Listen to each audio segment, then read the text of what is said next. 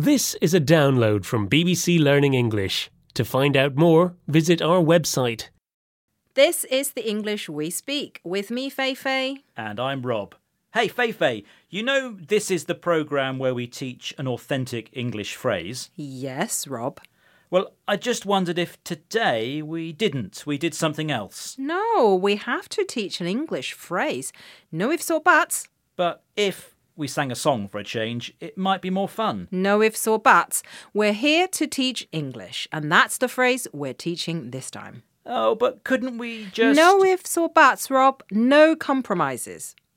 When we say to someone no ifs or buts, it means there is no negotiation, no compromise, and no excuses.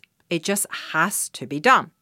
It can also mean there is no doubt. Hmm. And do we have to have some examples? No ifs or buts, we do.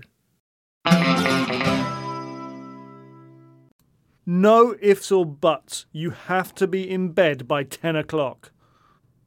We've all got to work really hard to complete this project by the deadline. No ifs or buts. No ifs or buts. This is the best restaurant I've ever eaten at. In this, the English we speak from BBC Learning English, we're talking about the phrase no ifs or buts, which can be said to mean no negotiation, compromise, or excuses. What has been said has to be done. It can also mean there is no doubt. So, Rob, no ifs or buts, we're here to teach an English phrase. OK, I've got it. No singing, no dancing, just teaching. Rob, if you want to do some dancing, go ahead.